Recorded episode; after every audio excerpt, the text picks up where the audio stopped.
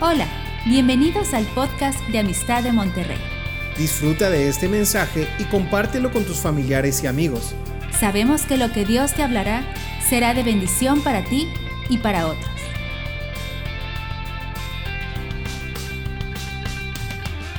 Pues hace unos días estaba eh, pensando al considerar lo que quería compartir aquí eh, de una experiencia que tuve hace muchos años cuando empezamos en el ministerio.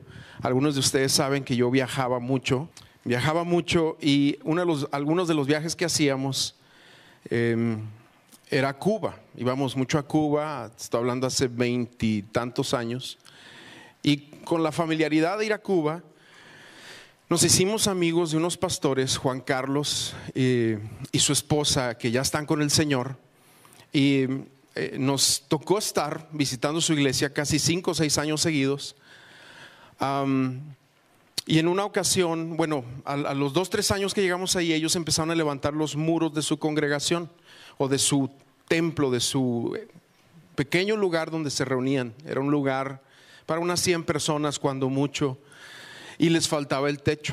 Entonces, en el, en el esfuerzo nuestro de poner el techo, lo trajimos a Monterrey y, e hicimos una, una cena donde se recaudaron fondos para poner ese techo. Pero me acuerdo muy bien porque eh, yo los fui a recoger, a una familia lo recogió en el aeropuerto, se hospedaron ya de noche en esa casa. Al siguiente día, todo el día estuvieron descansando y en la tardecita pasé por ellos, una familia que vivía aquí en el sur de la ciudad.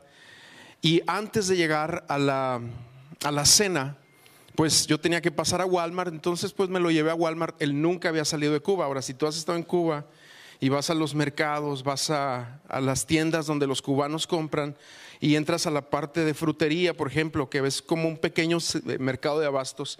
Hay unos 12, 15 limones en, un, en una pequeña montañita, hay unas cuantas papas en otra y es, muy escaso, obviamente.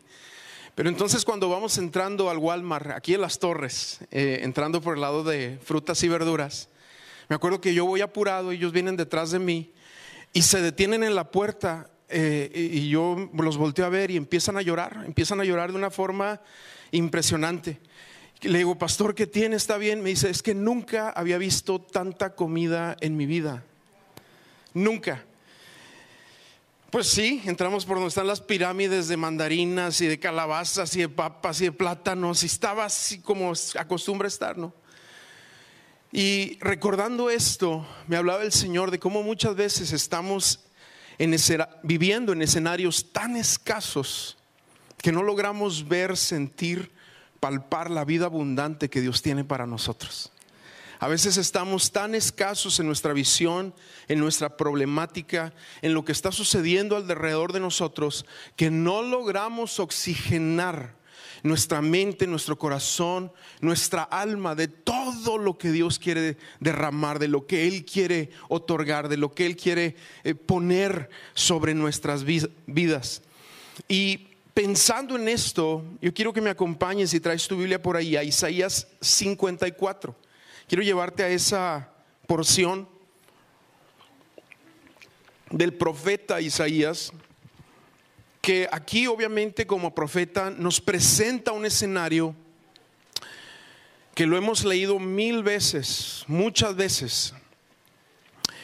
Pero este es un escenario profético en el que Él quiere que en los tiempos de escasez, en los tiempos donde no logramos alzar alas, que empecemos a ver nuestra vida, lo que está sucediendo alrededor de nosotros de forma profética y podamos realmente remontar a las alturas que Dios tiene para nosotros. Entonces voy a empezar a leer Isaías 54, leo de la nueva versión internacional.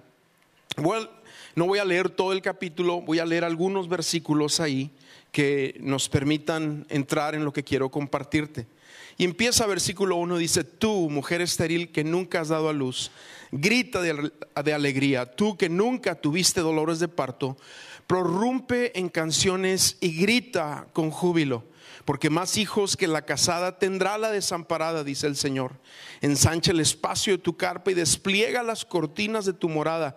No te limites, alarga tus cuerdas, refuerza tus estacas, porque a derecha y a izquierda te extenderás.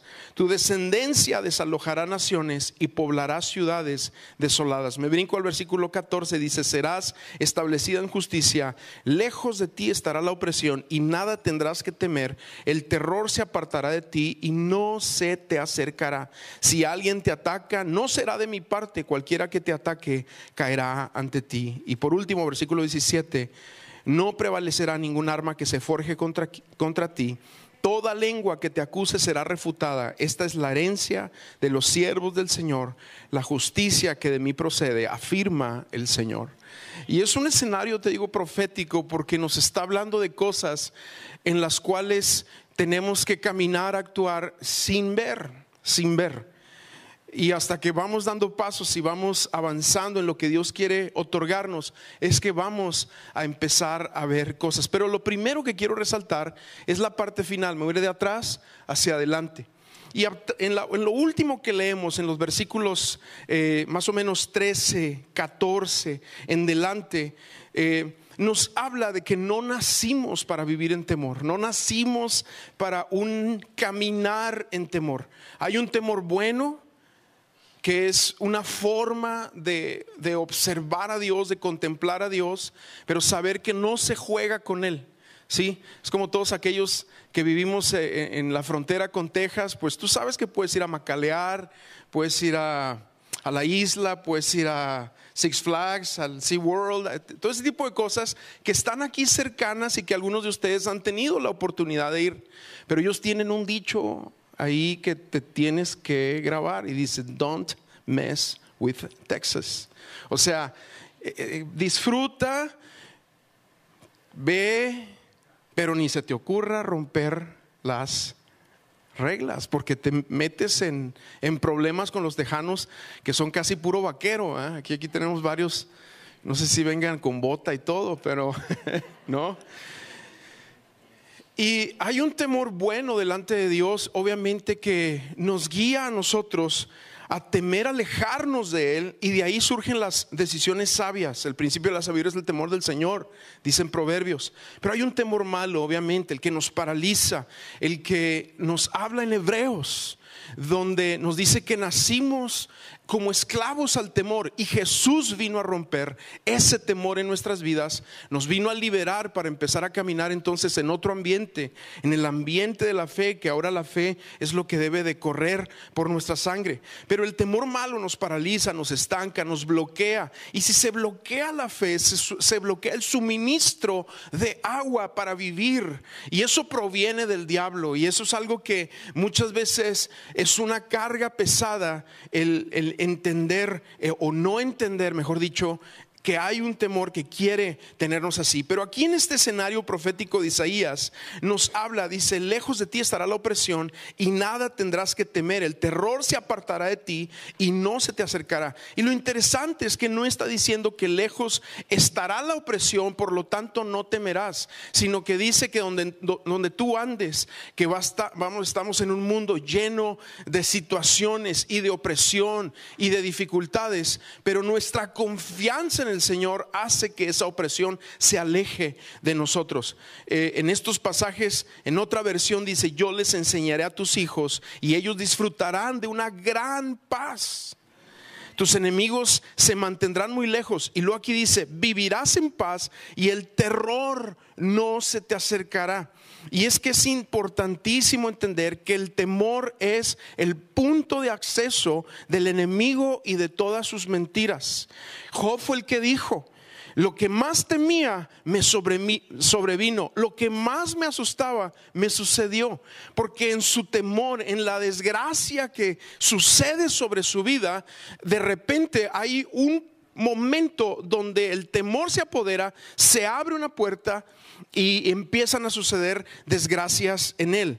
Ahora, las desgracias obviamente pueden suceder, pero aquí la cosa es que hay una promesa de que no vamos a temer en medio de las dificultades, en medio de las circunstancias opuestas a nosotros. Pero el temor es ese punto de acceso del ladrón que viene a robar, matar y destruir. El temor es un contrato, un contrato con el acusador. Eso es el temor, un contrato con el acusador. Creerle a sus mentiras es empoderarlo, es darle poder al, al, enemigo en lo que dice. Cuando te crees la mentira, empoderas entonces al mentiroso. Pero la promesa que se nos da aquí es que va, se nos va a otorgar paz. Y la paz es como un muro a nuestro alrededor. No hay muro más fuerte a nuestro alrededor que la paz que Dios nos da en medio de las situaciones que nos toca vivir.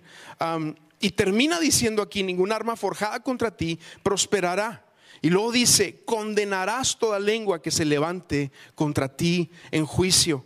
Esta es la herencia de los siervos del Señor. Y es que lo que nos está diciendo es que nuestra herencia, aun cuando vienen momentos donde como toda persona viene una dificultad y de repente aunque nuestro corazón quiera temer, nuestra herencia es que podemos hablarle al temor, podemos hablarle a esa circunstancia y aquí dice, dice, condenarás toda lengua que se levante contra ti en juicio. Otras versiones dicen, refutarás, silenciarás, condenarás toda lengua que se levante contra ti en juicio. O sea, es decirle a esa situación que muchas veces viene alrededor de nosotros, cállate cállate, no tienes control sobre mi vida, no tienes impacto sobre mi corazón, no vas a hacer una fractura en mi mente. Y esa forma de observar, de acuerdo a lo que nos dice Isaías aquí, es la herencia que nosotros tenemos. Otra versión de ese último pasaje dice, silenciarás cuanta voz se levante para acusarte, para acusarte, silenciala. Y luego Isaías, en esto que nos va hablando, eh, al empezar a leer el versículo 1, nos empieza a hablar de, de un gozo que se anticipa ante las situaciones. Antes de ver algo, nos anticipamos con un gozo y hasta podríamos decir provocado, provocado por lo que está sucediendo o lo que no está sucediendo a nuestro alrededor. Y aquí es donde dice, tú, mujer estéril, que nunca has dado luz, grita de alegría, tú que nunca tuviste dolores de parto, y empieza a usar una serie de expresiones explosivas. Dice, prorrumpe en canciones, grita con júbilo. ¿Se acuerdan antes en la alabanza cuando decíamos, estábamos en la alabanza, eh, los muros caen y los carros del faraón y, un grito de júbilo? Y uh, a ver cómo era, a ver cómo era, a ver. ¿Se acuerdan? Y aquí yo siendo un desastre mientras está el grito de júbilo, perdón. Disculpen mi torpeza. Este es agua, sí es agua. Este y así eran los gritos de júbilo, ¿se acuerdan?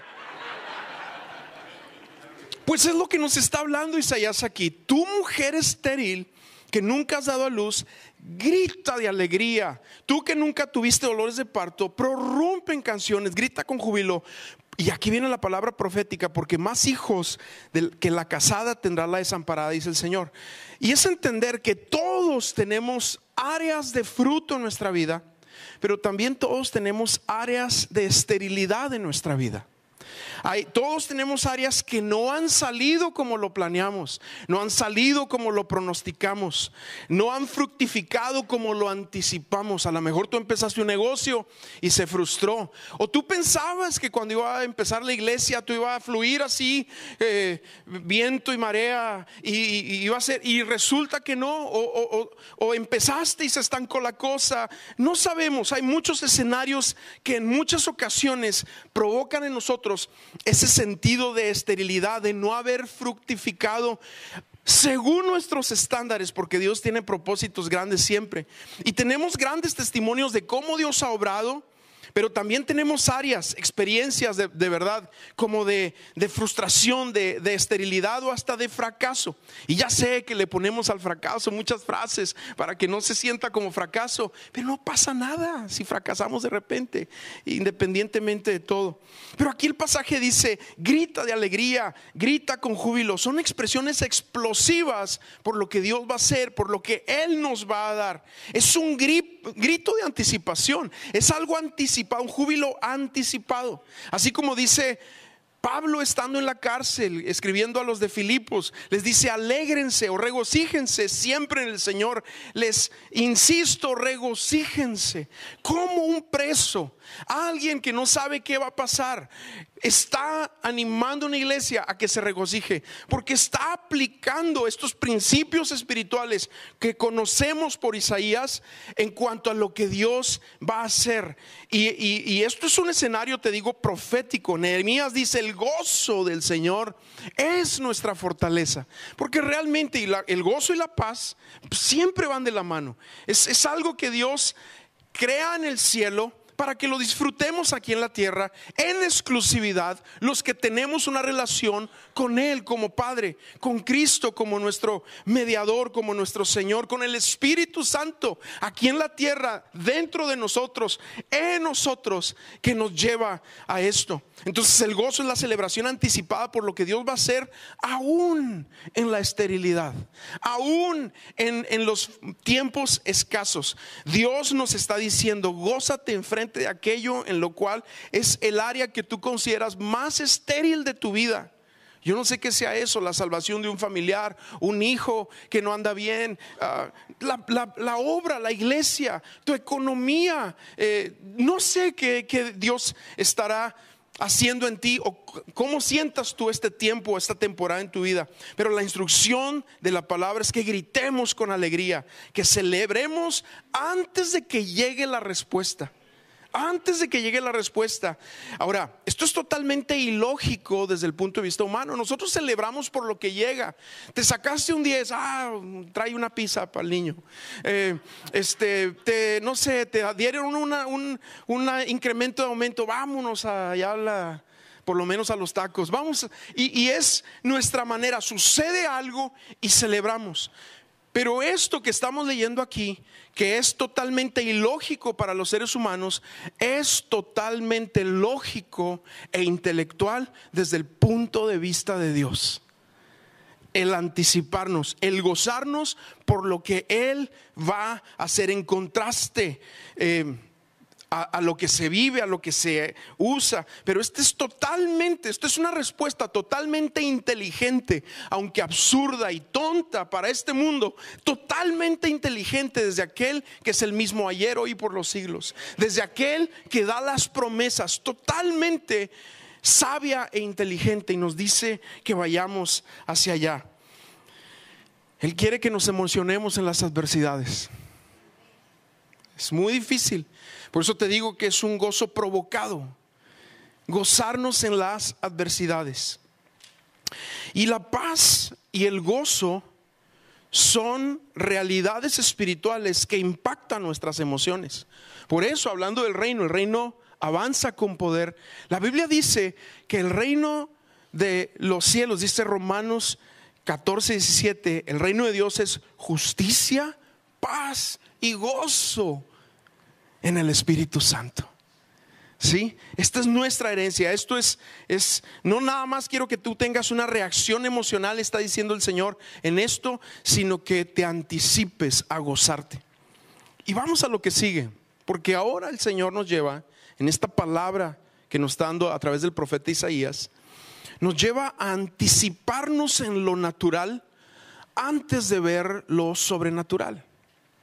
¿Sí? Primero, no tener temor. Segundo, hacer del gozo nuestra alabanza, gozarnos, eh, anticiparnos, reír. Cuando tú dices que no tengo nada de ganas de reírte, pues forza la risa y ya vas a ver que Dios empieza a hacer algo. Hasta eso puede llegar a ser profético.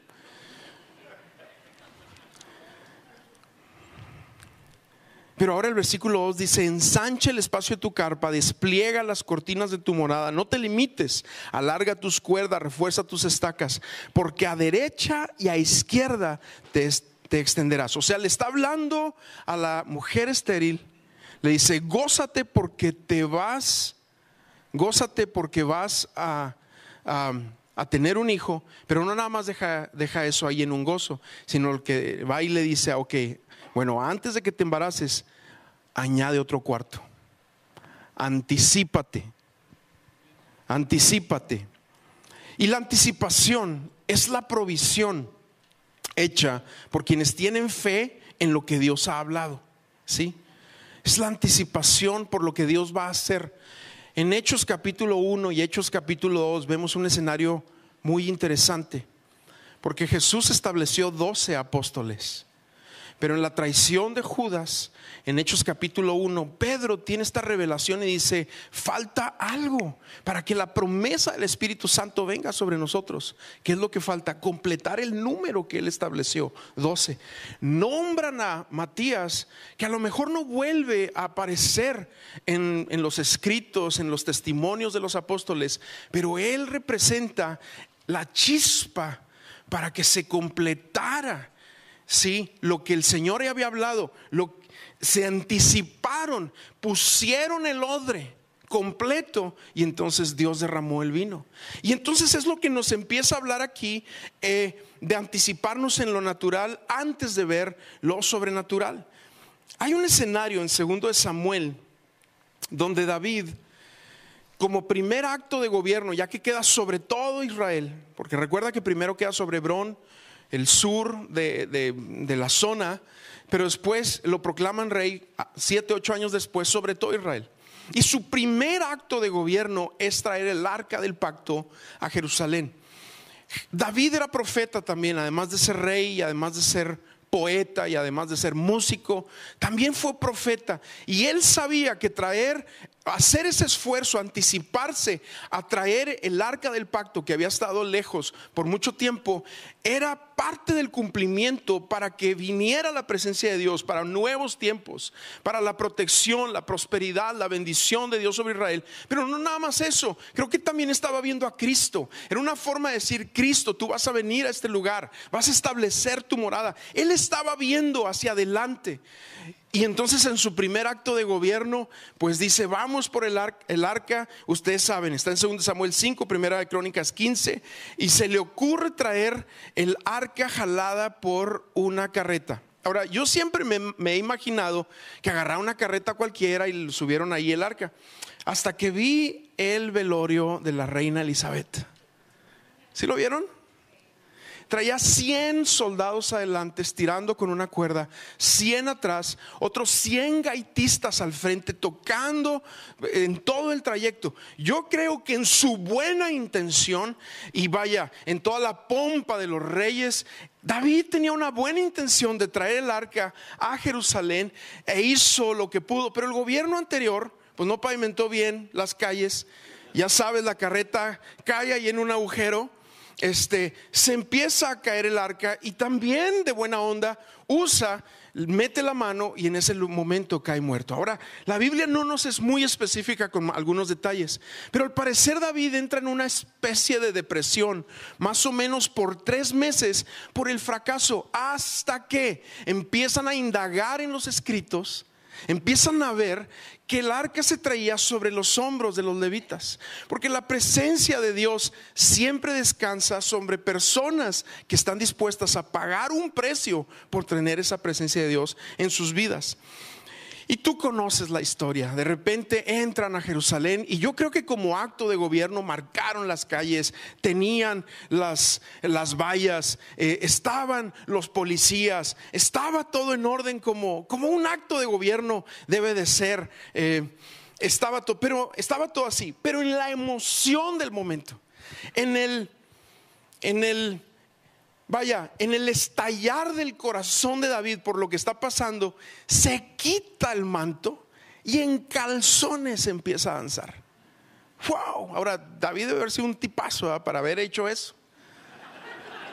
No, era como cualquiera de nosotros así, ¿verdad? Este, ya ni quiero, bueno. Pero se pone a danzar David, eh, eh, prorrumpe, se cumple la promesa, viene el arca del pacto a Jerusalén, proféticamente representa tantas cosas.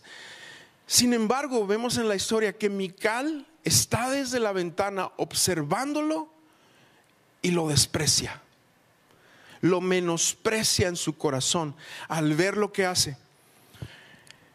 Y cuando ves este escenario de Isaías, todas estas expresiones explosivas de gozo, todas estas eh, anticiparnos en lo natural antes de lo que, de que llegue lo sobrenatural, todo esto que Isaías nos habla aquí en lo que acabamos de leer, siempre desde el punto de vista de un espectador se ve raro, extravagante, no sé. Yo creo que uno de los grandes errores que cometimos como iglesia en los años 80, 90 fue haber grabado tanto avivamiento que quedó en redes sociales y lo que se vivió en muchos momentos de forma muy sincera, en el espectro de años después se ve como que, ay, raro.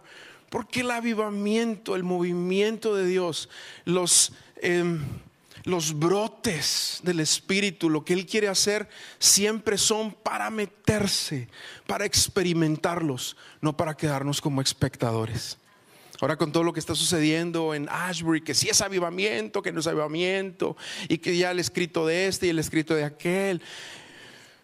Pero lo que puedo ver es que Dios está moviendo en un lugar donde está pasando algo y eso apenas meterte. Y sí, claro, Dios también te puede hablar en tu casa, leyendo mucho la Biblia y clamándole a Él. Pero hay lugares que soberanamente Él decide moverse. Hay tiempos, etapas, movimientos donde Él soberanamente decide hacer algo. Aunque nuestra mente choque muchas veces con todo lo que está sucediendo y todo lo que está pasando. Y, entonces, pues Mical lo desprecia en su corazón. El versículo dice así, segunda de Samuel 6, 16. Dice, sucedió que al entrar el arca del Señor a la ciudad de David, Mical, la hija de Saúl, ah, que por cierto, Mical era una religiosa profesional. Y la religiosidad atrae la esterilidad. Dice, se asomó por la ventana y cuando vio que el rey David estaba saltando y bailando delante del Señor, sintió por él un profundo desprecio. Para el religioso, yo te decía, actuar explosivamente siempre es irreverente, emocional e inmaduro. Siempre. ¿Por qué? Porque Mical no perdió más bien, nunca tuvo el asombro en su vida por el Dios de David. Y no tenía esta cualidad de ser expresiva. Eh, cada vez que venía una de estas mujeres, uno de los casos fue María, otro de los casos fue una mujer de dudosa eh, moral y procedencia en casa de Simón, Simón el fariseo, que rompen este vaso de alabastro, siempre el romper una fragancia delante de nuestro Dios, siempre habrá un religioso que observe y diga, no, es que eso no está bien. Eh, y, y Dios no se mueve así. Y en su mente trata de acomodar toda la teología. El único problema es que Dios no está limitado a la teología. Dios es Dios por encima de sistemas humanos por definirlo. Y Dios no tiene monopolio. Y Dios no puede ser domesticado. Tampoco. No puede. Él es Dios. Y, es lo que nos va mostrando aquí la palabra de Dios. Total que cuando se acaba este acto de gobierno y ya colocan el, el arca donde se había preparado y todo, llega David a su casa. Me lo imagino así con su manto, así ya en la espalda, cansadillo, sudado, maloliendo. Y fíjate el comentario de Mical, versículo 20, segunda de Samuel 6, en signos de exclamación. Qué distinguido se ha visto hoy el rey de Israel. Niña fresa sangrona desnudándose como un cualquiera. O sea, te fijas el desprecio, el sarcasmo en presencia de las esclavas de sus oficiales. Sarcasmo es dicho irónico, cruel, que, humilla, ridiculiza, encierra amargura, queja, pesimismo. Y David le respondió, versículo 21 en delante, lo hice en presencia del Señor, quien en vez de escoger a tu padre o a cualquiera otro de tu familia, me escogió a mí y me hizo gobernante de Israel. Nunca le contesta así a tu esposa. Sí. Este es un escenario bíblico, sí, profético. Pero aquí es donde dice David, de modo que seguiré bailando en presencia del Señor y me rebajaré más todavía hasta humillarme completamente. Increíble, pero Mical murió sin haber tenido hijos. Su religiosidad, su desprecio atrajo una esterilidad física sobre ella. Ahora yo quiero orar en los minutos que me quedan Sí, ¿y por qué no, por qué no te pones de pie donde estás por un momento? Porque a lo mejor tú vienes en esta noche con áreas de esterilidad sobre tu vida, con áreas de esterilidad en tu interior, en tu corazón, en, en lo que tú estás atravesando. A lo mejor has estado atado a la tristeza, a lo mejor hay un dolor que no te deja un sentido de frustración, de fracaso. Yo te decía ahorita que no se brinca, un afán que no logras romper en tu corazón. Pues ya sabemos qué hacer. Señor, Señor, Señor, te necesitamos más de lo que podemos llegar a comprender pero revélanos cuánto te necesitamos, cuánto necesitamos gritar por tu presencia, gritar por tu gloria, gritar por tu fragancia, gritar, Señor, prorrumpir para que se rompan los manantiales y el agua viva fluya, brote de nuestro corazón, de nuestro interior, de lo que estamos viviendo y atravesando. Padre, hoy queremos gozarnos, hoy queremos humillarnos delante de ti, hoy nos despojamos de títulos, hoy nos despojamos de, de situaciones, hoy nos despojamos de posiciones, porque somos hijos, adoradores, te queremos encontrar en el secreto, en lo personal, pero también en la vida, en la rutina en lo que atravesamos. Y para eso nos anticipamos contigo en fe, de acuerdo a lo que tú hablas, sin entender tantas cosas, pero sabiendo que tú no desprecias los corazones humillados, contritos, que te buscan de todo corazón. Señor, te adoramos, te adoramos, te adoramos. Esperamos que este mensaje te ayude en tu vida diaria. No olvides suscribirte y seguirnos en nuestras redes sociales. Somos familia amistad.